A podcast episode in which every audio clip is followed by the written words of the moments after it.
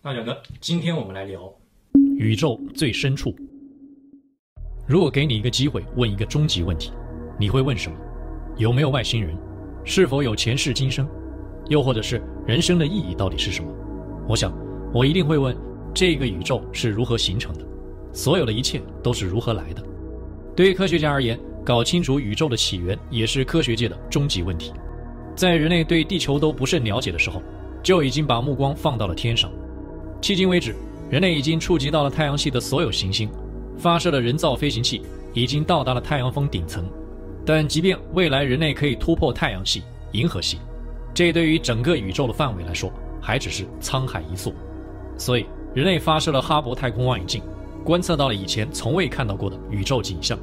而于2021年发射的詹姆斯韦伯太空望远镜，被称为人类史上最强大的望远镜。根据韦伯最新传回的第一批全彩宇宙图像和光谱数据显示，宇宙大爆炸理论似乎存在严重问题。这一发现无疑让科学家震惊。作为人类目前认可度最高的宇宙起源模型，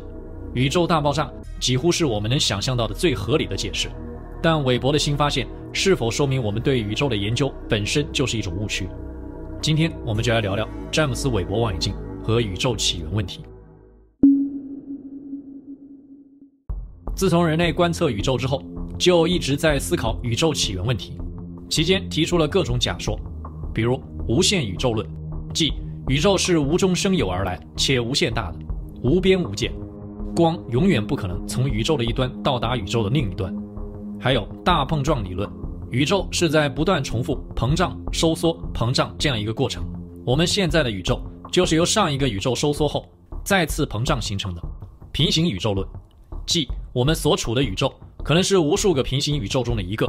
每个宇宙可能都具有不同的物理常数和基本规律。以上这些著名的宇宙起源理论都只是假说，很难具备广泛的说服力。在一九二二年，天文学家爱德温·哈勃在观测时发现，遥远星系的光通过分光镜后呈现出红移现象，也就是距离远的星系呈现的颜色要比距离近的星系稍红些。他仔细测量了这种现象，并制作了一张图。图片显示，星系离我们越远就越红，而且这种红移现象是系统的、整体的。这说明了一个可怕的事实：如果以地球为一个参照点，不管你往哪个方向看，所有的星系都在远离我们，而且越远的星系远离速度还越快。换言之，宇宙正在不断加速膨胀。哈勃得出了一个常数，叫做哈勃常数，也就是宇宙的膨胀率。哈勃又开始思考，如果通过星系远离的速度反推。那么，这些星系在大约一百三十八亿年前刚好聚集在一个地方，也就是一个体积无限小、密度无限大的点。所以，哈勃的发现暗示着，我们现在的宇宙就是由这个起点爆炸后产生的。这就是宇宙大爆炸模型的起源，是如此的简单又易理解。这个惊世骇俗的假说震惊了科学界，尤其是它和当时最伟大的物理学家爱因斯坦的场方程理论相悖。因为爱因斯坦在一九一六年发表广义相对论的时候，为了让宇宙保持稳定状态，特意在引力场方程中加了一个宇宙常数，以此来抵消宇宙本身的膨胀。听闻此事的爱因斯坦很快来到哈勃工作的威尔逊天文台，在哈勃的带领下，亲自进行了红移现象的观测。之后，爱因斯坦公开承认了自己的主观意识影响科学结论的错误，并去掉了场方程中的宇宙常数。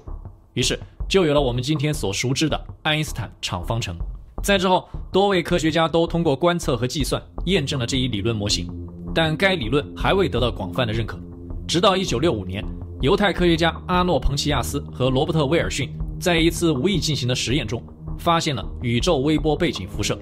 也就是宇宙中一种非常微弱的光辐射。这就说明，就是宇宙在一次大爆炸后形成了现在的余晖和辐射。他们还计算出了宇宙在大爆炸后三十八万年才慢慢冷却，宇宙间的物质才变得稳定，光子才获得了自由传播的能力，所有的一切才开始成型。这一微波背景辐射的发现，彻底将宇宙大爆炸理论变成了最广泛认可的宇宙起源模型，因为它能够很好的解释很多观测数据，并且在多个方面上与观测结果相符。但是科学理论永远不是绝对正确的。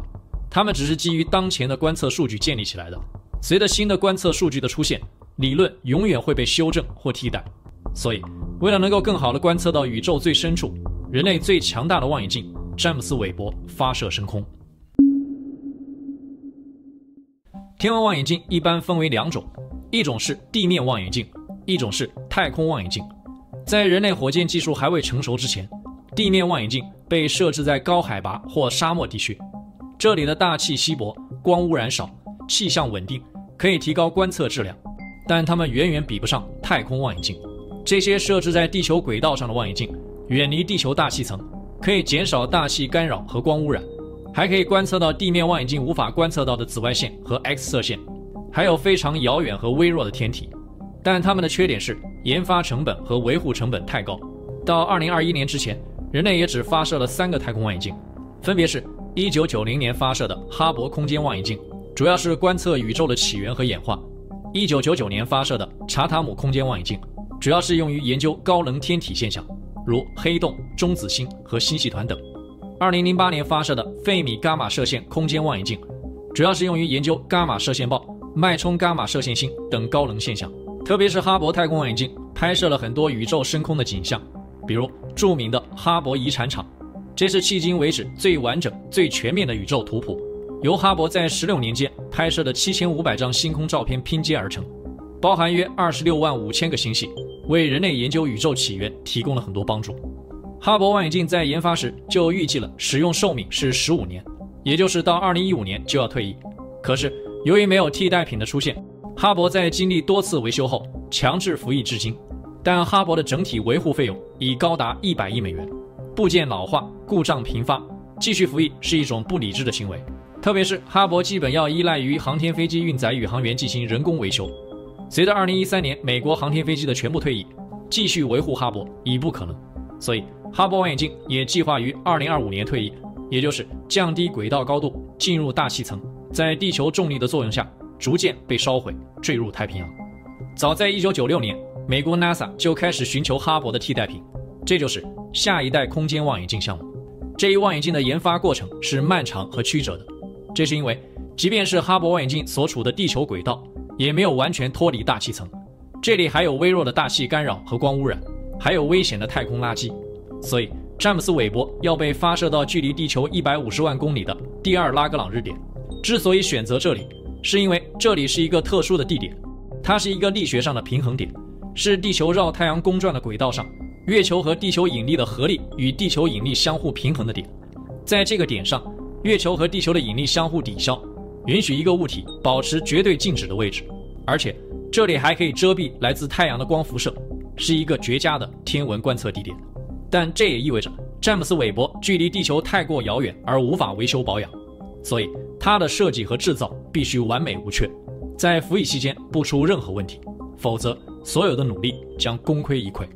这个下一代空间望远镜的计划成本是十亿美元，但在研发过程中发现成本远远不够，最后从十亿美元一路飙升到一百亿美元，发射日期也一拖再拖，从二零零八年拖到二零二一年，在二零零二年，这个望远镜也改名为詹姆斯韦伯空间望远镜。这是为了纪念美国 NASA 第二任局长詹姆斯·韦伯在阿波罗登月计划中发挥的领导作用。一百亿美元的詹姆斯·韦伯是由美国 NASA、欧洲航天局还有加拿大航天局联合研制的项目，是人类有史以来最昂贵、最强大的望远镜。和哈勃相比，它的主望远镜口径扩大了三倍，但重量只有哈勃的三分之一。韦伯的主镜被切割成了十八块六边形，尺寸达到了六点五米。而之所以要使用六边形拼接，而非传统的圆形一体式镜片，是因为六边形的镜片排列可以最大程度地填充圆形的外接圆，可以在有限的空间里容纳更多的镜片，而且六边形的结构有更好的力学特性，可以保持镜片的精度和准确度，可以在保持稳定性的同时减少镜片的总重。这是人类从蜜蜂蜂巢的力学结构中学来的知识。研发人员选用一种叫做銍的金属作为镜片的材质。这是目前最轻的金属之一，而且热稳定性特别好，能够防止镜面因温度过低而变形。但是缺点是加工难度特别大，整个镜片的抛光误差必须控制在十纳米以内。要知道，二零二零年全世界最先进的手机芯片使用的是七纳米工艺，詹姆斯韦伯相当于是制造了一个直径六点五米的芯片，难度可想而知。镜片抛光后还镀上了一层一百二十纳米厚的黄金。这样就可以提高镜片反射红外线的能力，这也是为什么主镜看起来金光闪闪。主镜前端连接的是一个小的次镜，工作原理是光线由主镜汇聚起来，反射给次镜，次镜再将光线进一步传递给三级反射镜，而后经过精细转向镜传递给位于主镜背后的综合科学仪器模块，进行光线的接收和处理。由于主镜比火箭大得多，所以詹姆斯·韦伯在装入火箭前，主镜会被折叠起来，等到达太空后再展开。但是，要在一百五十万公里外接受指令展开镜片，是研发人员没有把握的，所以在望远镜发射前就已经设想了，一旦镜片没有展开，一百亿美元将打水漂。詹姆斯·韦伯的主镜是裸露的，而最贵的科学仪器则隐藏在望远镜底座中，包括各种高灵敏度的相机、光谱仪、传感器，它们全部都被放置在了底座一个大型遮光罩里面，一共有五层。这个遮光罩看起来就像是一层薄膜。使用的是聚酰亚胺的材质，上面再涂上一层绝密的涂层，就成了一个太空保护罩。它的主要作用是让仪器处于一个极低的温度，因为这些仪器对温度非常敏感，不能受到太阳光的直射。遮光罩一共有五层，而且这种材质还非常坚固，并不是看上去的那么脆弱。五层的设置也可以应对小型流星体的袭击，在一定程度上保护仪器，因为。望远镜遇到大型陨石的概率几乎为零，所以主镜无需做特别保护。詹姆斯韦伯望远镜作为哈勃的替代品，从数据上显示，它的观测能力是哈勃的一百倍。它的有利位置能让它化身为一部时间机器，看到几百亿光年以外的宇宙。韦伯的主要任务有四个：一是寻找宇宙诞生早期的第一批星系；二是研究这些星系演化的过程；三是。观察星云中恒星及行星形成的过程。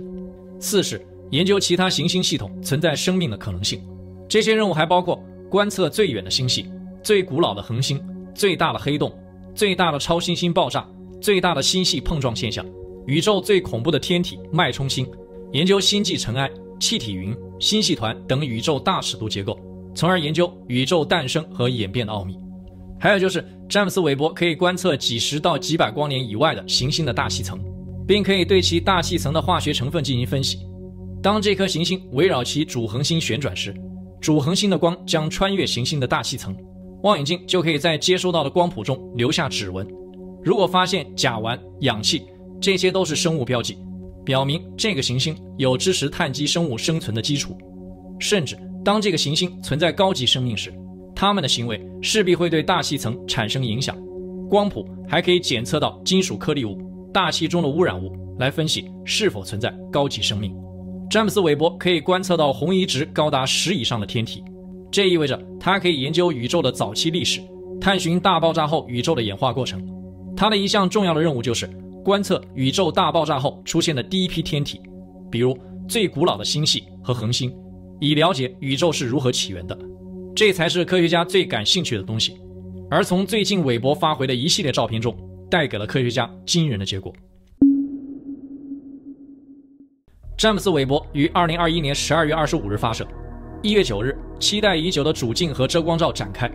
经过六个月的飞行，于二零二二年七月到达第二拉格朗日点。之后，经过了几天的调试，在七月十二日，詹姆斯·韦伯拍摄了他的第一张照片，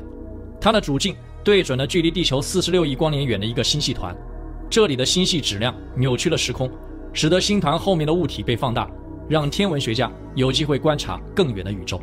詹姆斯·韦伯的第一张照片拍下了广袤宇宙的一个细小切片，分辨率比哈勃相比大大提升。这张照片上所拍摄的范围，仅仅相当于离我们一臂远的一粒沙在天球上对应的大小，但在这张照片中却包含了数千个星系。其中有一些我们从未观测到的古老星系。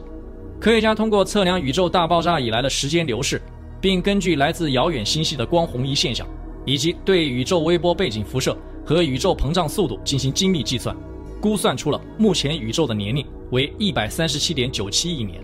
这是在目前观测条件下推算出的宇宙最精确的年龄。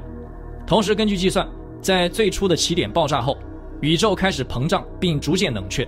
在大约十亿年后，也就是约一百二十八亿年前，宇宙中的氢和氦才聚集到一起，形成了宇宙中的第一代星系。也就是说，宇宙最古老的星系年龄撑死只有一百二十八亿年。而詹姆斯·韦伯在最新观测到的四个最遥远星系中，其中一个叫做 JADES 的古老星系，它的年龄为一百三十四亿年，也就是说，它形成于宇宙大爆炸后的三点二亿年。而根据现有理论和计算，这个时候宇宙根本不可能形成星系，还处于爆炸后的一片混沌状态。再之后，詹姆斯·韦伯又发现了大爆炸后五到七亿年的几个大质量星系，其成熟度和质量似乎表明。宇宙已经在起点爆炸之前就演化了几十亿年，这一发现让科学家对宇宙大爆炸理论产生了质疑。这可能说明宇宙的年龄比现在计算的一百三十八亿年要大得多。在二零零一年，科学家们观测到一个叫做马土萨拉星的恒星，估算出它的年龄竟然有一百三十九亿年左右，这已经超出了目前宇宙的年龄。它也被称为不该存在的恒星。这一切都说明目前的宇宙学理论存在瓶颈。人类对宇宙的认识还有很大的误差。二零一九年九月，德国科学家利用引力透镜效应，重新计算出了哈勃常数为八十二点四，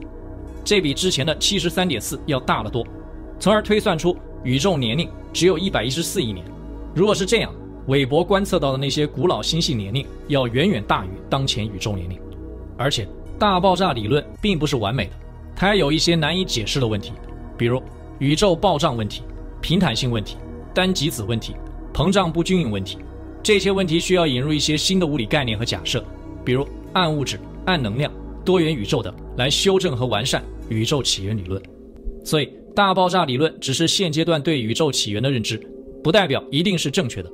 如果未来詹姆斯·韦伯观测到更多超出目前宇宙年龄的星系，那么这个大爆炸很可能只是在一个更大的宇宙范围内发生的一个小事件，它并不是时间和空间的起始。也就是说，在大爆炸之前，宇宙是一个起点，而起点之外还有宇宙，这些宇宙环环相扣，形成类似于同心圆的结构。每一个宇宙之外都包含着一个更大的宇宙，宇宙之多无穷无尽也。